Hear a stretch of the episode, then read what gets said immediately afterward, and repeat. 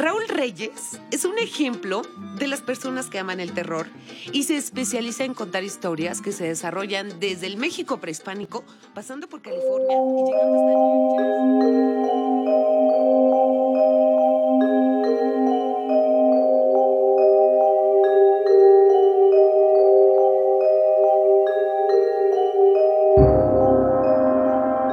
Hola a todos, bienvenidos a un nuevo episodio del podcast Terror cerca de ti. Antes de empezar con las historias de hoy, primero quiero contarles que el pasado viernes 5 de abril tuve la fortuna de ser invitado para una breve entrevista en el programa Big Bang Radio. Este programa sale todos los viernes por la estación Rector 105.7 del FM en la Ciudad de México. Quiero agradecer de todo corazón a Leonardo Ferrera y Bárbara Esquetino, con quienes tuve la oportunidad de platicar sobre el por qué inicié este podcast y qué es lo que a mí, y creo que a todos los que me escuchan y siguen el podcast, nos atrae tanto del terror. Al final de este episodio podrán escuchar la entrevista. Y les recomiendo a quienes pueden escuchar el programa lo hagan en vivo, todos los viernes de 3 a 4 de la tarde, hora del centro de México, o en su podcast. Visiten mi página www www.terrorcercadeti.com, donde publicaré links a sus redes sociales y a su podcast. En esta entrevista, uno de los temas que hablamos es cómo me ha abierto este podcast las puertas a la comunidad hispanoparlante. Y ahí mencioné que un amigo y compañero de trabajo, al escuchar el podcast, me sugirió hacer un episodio con leyendas de Guatemala, ya que él es de ahí. Y dije que sí, próximamente. Y este es el momento. También, casualmente, he recibido mensajes en mis redes sociales de otras personas también de Guatemala, y cuando les comenté que estaba preparando este capítulo, me recomendaron algunas de las leyendas. Así que, en este episodio, les contaré algunas leyendas del país de Guatemala. Escogí por una parte las más populares, pero también las que más temor causan. Y antes que nada, sé que puedo tener algunos datos erróneos o pronunciaciones, esta es la primera. La Llorona. Como les comentaba en el episodio número 4 de este podcast, La Llorona es una de las leyendas más conocidas de toda Latinoamérica y que diversos países tienen su propia versión. En el caso de Guatemala, la leyenda también tiene su origen en la época prehispánica. Una mujer, de nombre María, está casada con un hombre, pero este viaja mucho y la principal diferencia con la versión mexicana es que es la mujer quien engaña a su esposo con otro hombre. Como consecuencia de este amorío, la mujer queda embarazada y da a luz a varios niños, sin que su esposo sepa en realidad que no son sus hijos. Por no poder con el cargo de conciencia de haber traicionado a su esposo, en un arranque de locura ahoga a sus hijos en un río, pero al darse cuenta de su terrible acción, intenta rescatarlos pero ya es muy tarde, y en su intento, ella misma se ahoga. En otra versión, el esposo de María muere, dejándola a ella y a sus hijos sin una fuente de sustento. María, desesperada por no poder proveer lo que sus hijos necesitan, pierde la cabeza y decide ahogar a sus hijos en el río. En ambos casos, es ahí donde comienza su eterno deambular como alma en pena buscando a sus hijos, con el grito, mis hijos, mis hijos, ¿dónde están mis hijos?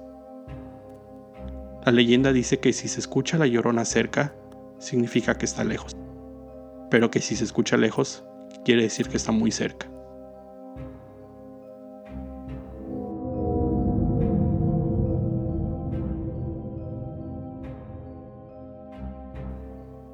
Las siguientes leyendas son a mi conocimiento 100% originales de Guatemala o Centroamérica, ya que nunca había escuchado o leído nada similar en México. El sombrerón. El sombrerón es un hombre de corta estatura. Viste de negro y usa un gran sombrero. Debido a esto, nunca se le puede ver el rostro. Se le suele encontrar durante las noches de luna llena por las calles de Guatemala, cargando una guitarra. Se dice que hace muchos años, este personaje se enamoró de una mujer muy bella, de grandes ojos negros y cabello largo. Todas las noches, el hombre le llevaba serenata a su enamorada, ya que contaba con una gran voz. Con esto, logró que la mujer se enamorara de él perdidamente. Ella solo esperaba que a diario llegara el momento de recibir serenata. Pero su amor comenzó a volverse obsesión, ya que la mujer no comía, no dormía, solo esperaba la llegada de su amado y poder escuchar su melodiosa voz. Los padres de ella, muy preocupados por la situación, recurrieron al padre del pueblo, tratando de encontrar una cura al mal que sufría su hija.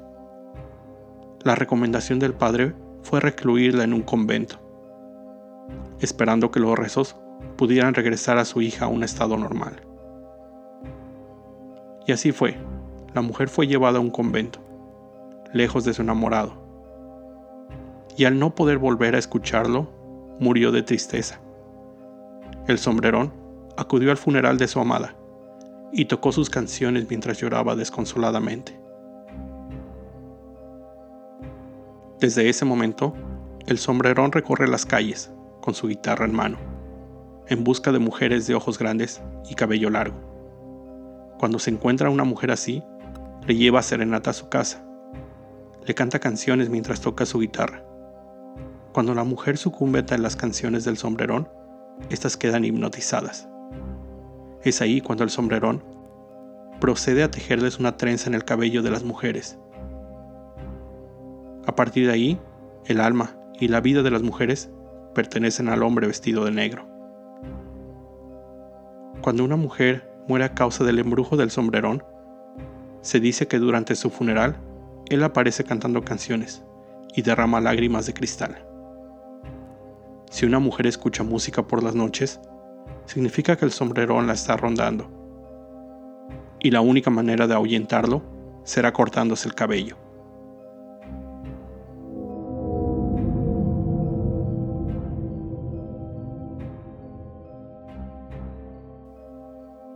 La ciguanaba.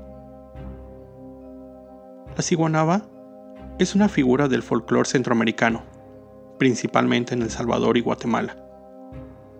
Diversos países tienen su propia versión, pero en la mayoría hay algunos rasgos en común de la leyenda. Esta es la más común. La ciguanaba es una mujer que desaparece por las noches de luna llena. En algunas ocasiones lo hace cerca de barrancos, otras cerca de ríos, mientras se lava y peina su larga cabellera negra con un peine de oro. Esta mujer siempre aparece de espaldas. Usa un vestido o camisón blanco con el que deja ver su figura. Sus principales víctimas son los hombres infieles o mujeriegos, a quienes se les aparece, y quienes con solo verla de espaldas, su cuerpo semidesnudo, visible a través de su ropa translúcida, quedan enamorados de ella. Cuando el hombre se acerca, ella se voltea, dejando expuesto un rostro de caballo o la calavera de un caballo, con ojos rojos que parecen irradiar fuego. Las uñas le crecen y suelta una risa aterradora. Los hombres, al ver este espectro, corren despavoridos, y si tienen suerte, pierden la razón o quedan enfermos. En otros casos, mueren al instante, solo del impacto causado por verla. Cuando la ciguanaba se aparece cerca de un barranco, los hombres se avientan al fondo de este, perdiendo la vida. El alma de estos desafortunados será de la ciguanaba para siempre. Dentro de los diferentes orígenes de la leyenda, existe uno que dice que existía una mujer llamada Siwewet, mujer hermosa, que se enamoró del hijo del dios Tlaloc y tuvieron un hijo. Pero ella fue muy mala madre, ya que descuidaba a su hijo por solo satisfacer a su amante. Cuando Tlaloc se dio cuenta de esto, la maldijo, dándole el rostro de un caballo y obligándola a vagar por toda la eternidad. Desde entonces, se le conoce como Siguanaba, mujer horrible.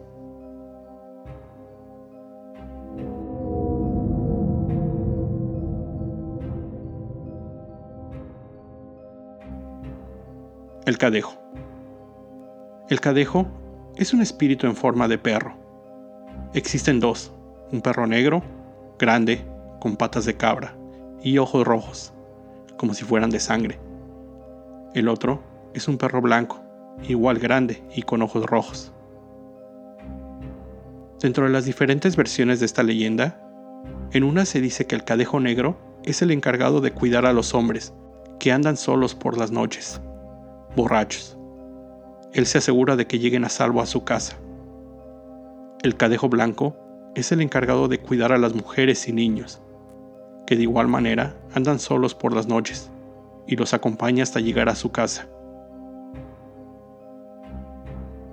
En otra versión, se dice que Dios creó al cadejo blanco como un espíritu de figura temorizante, pero protector de todos sus seguidores.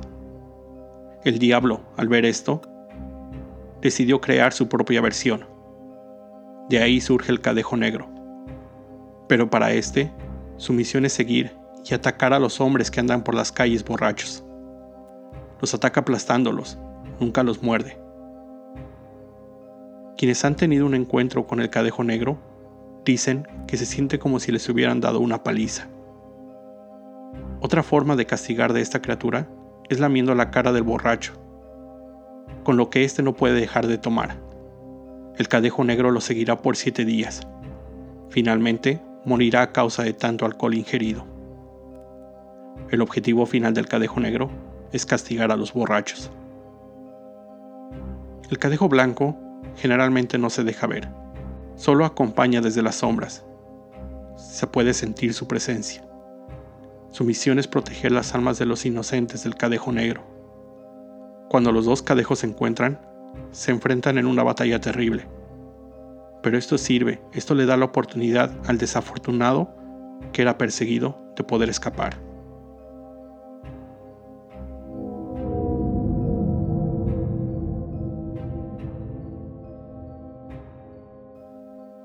La Tatuana.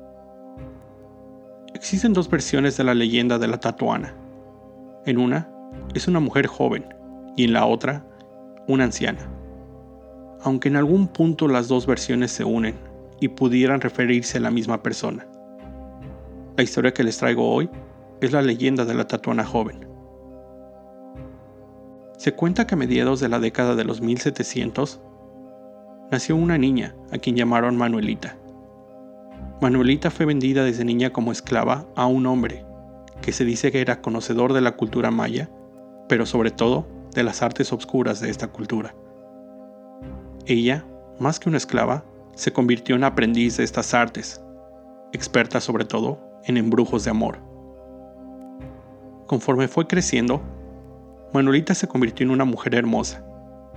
Acaparaba las miradas de todos los hombres que la veían y causaba recelo de las mujeres del pueblo.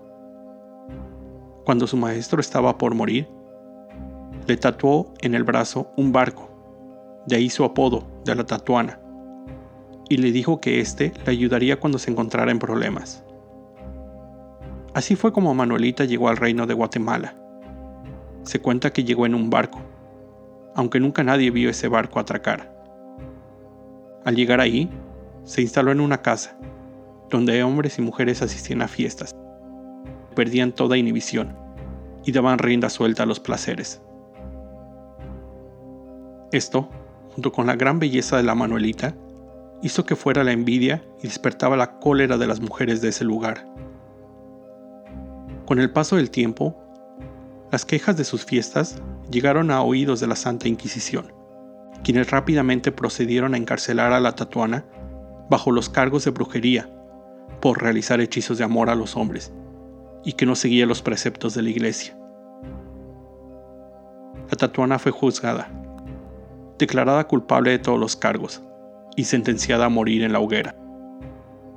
La noche anterior a su ejecución, cuando le preguntaron cuál era su último deseo, ella pidió unas velas, flores y una tiza o gis. Esa noche, en su cárcel, formó una especie de altar, y mientras recitaba algunos conjuros en lenguas ininteligibles, trazó en su celda la figura de un barco con la tiza.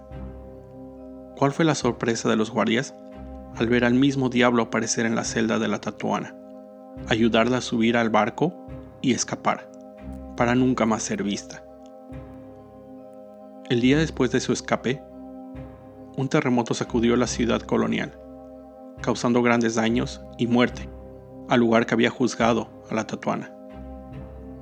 Se cuenta que aún hoy en día, en las noches de tormenta, se puede ver un barco en las cercanías de la costa, con una bella mujer a bordo de este.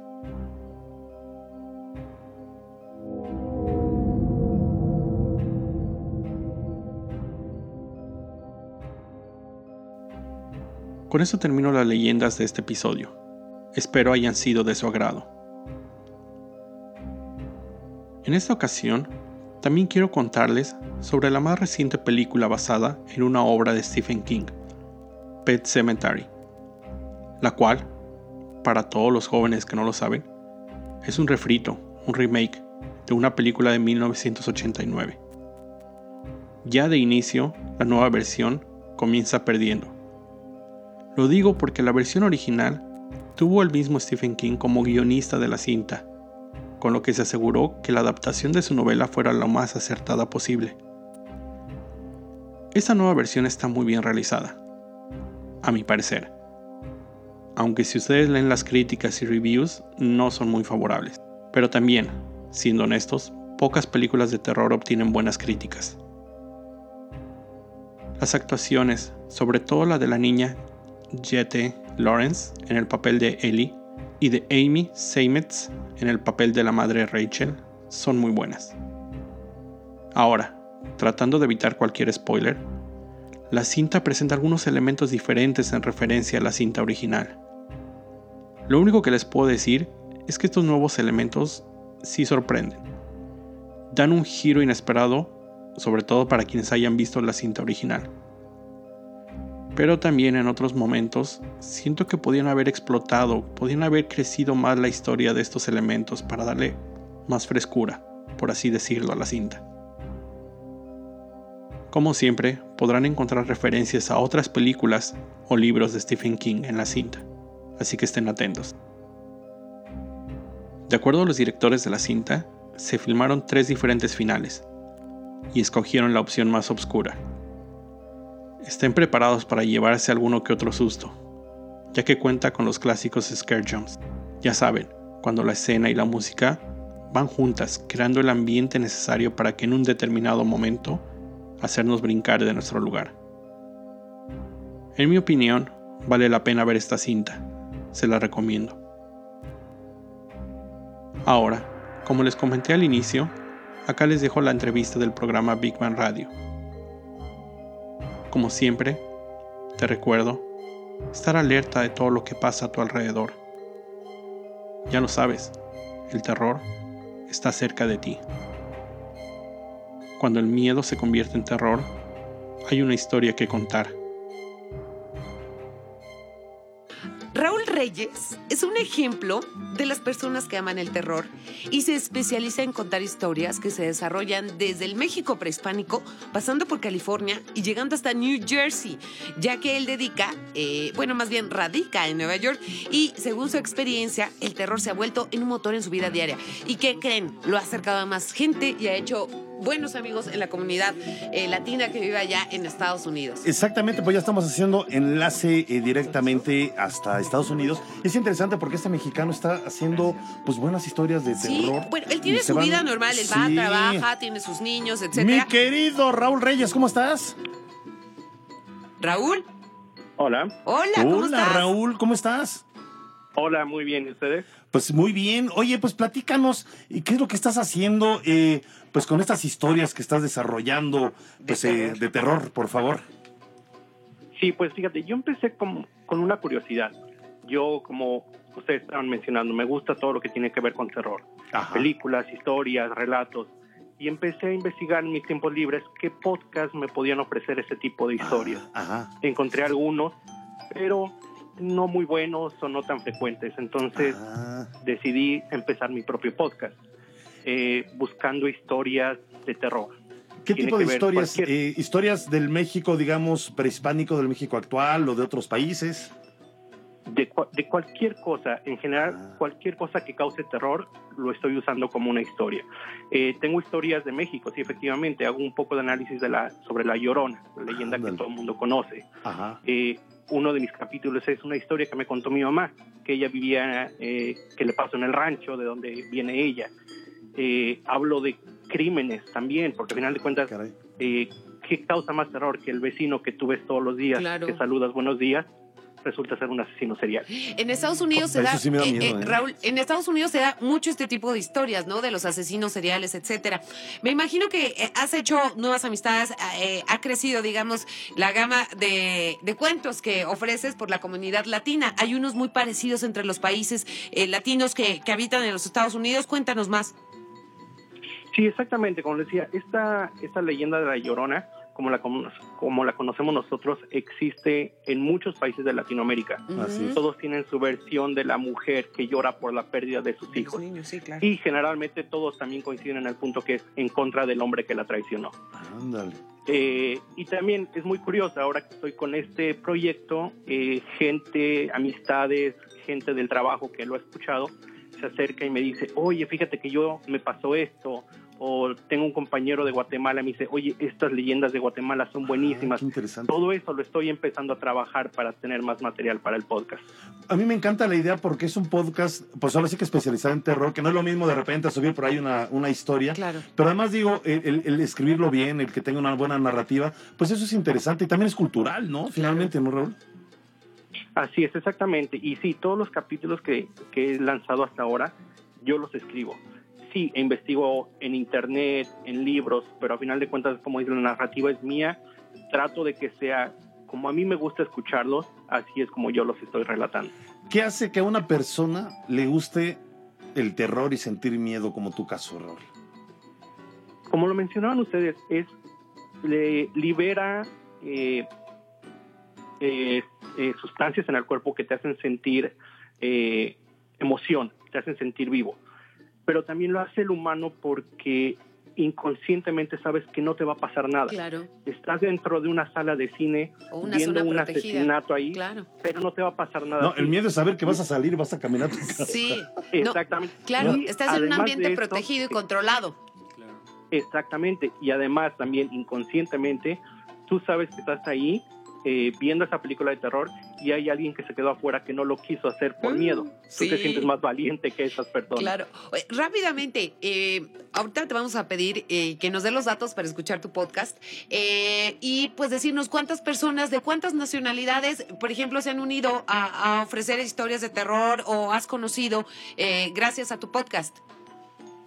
bueno, pues yo radico en Nueva York, entonces acá existe, bueno, hay gente de todo mundo. Entonces, como les digo, ya eh, la mayoría de la gente americana que, que, trabaja conmigo, aunque no entiende español, cuando yo les platico, les interesa y me empiezan a contar sus historias. Entonces, ya sabes, están todas las de descendencia italiana, griega, irlandesa. Eh, como les decía, esta persona, exacto, irlandesa, este, estos compañeros de Guatemala, un compañero de Argentina, o sea, todo, toda esta gente, siempre toda la gente está buscando eso aunque dicen que no les gusta el terror, siempre tienen una historia que contar. Eh, tú, diles, ¡ay, my sons! ¡Ay, my Oye, a ver, para la gente interesada en, conocer tu podcast o que incluso se quiera sumar, que sepa buenas historias de terror, no importa del país latinoamericano o no latinoamericano que sea, ¿dónde se pueden contactar contigo, este Raúl? Mire, yo tengo un correo que es terror cerca de ti, arroba gmail.com Ahí me pueden mandar cualquier sugerencia, historia, recomendación. Ahí pueden mandarla. Eh, también está mi página que es eh, lo mismo, www.terrorcercadeti.com. Y mi podcast, eh, siguiendo el mismo nombre, Terror Cerca de Ti, está disponible en iTunes Podcast, Spotify, Stitcher, iVoox, todas las demás plataformas comunes. Maravilloso. Ahí te puse musiquita de la que te gusta, mira, Raúl. Exacto, perfecto. Raúl, pues con esta musiquita, si quieres, nos despedimos. Invitamos a todos los amigos a que escuchen tu podcast y que se haga más unida y más grande la, la comunidad latina. El terror acerca, no aleja. Esta es la moraleja, ¿eh? Así es. Muchas gracias, Raúl. No te vayan a jalar los pies por allí, ¿eh? Tú abusador. Esperemos que no. Muchísimas gracias. Gracias, Raúl. Y bueno, vamos a concluir la sección Construyendo Puentes con Big Bang al momento. Fíjense que el viejo cementerio judío de Praga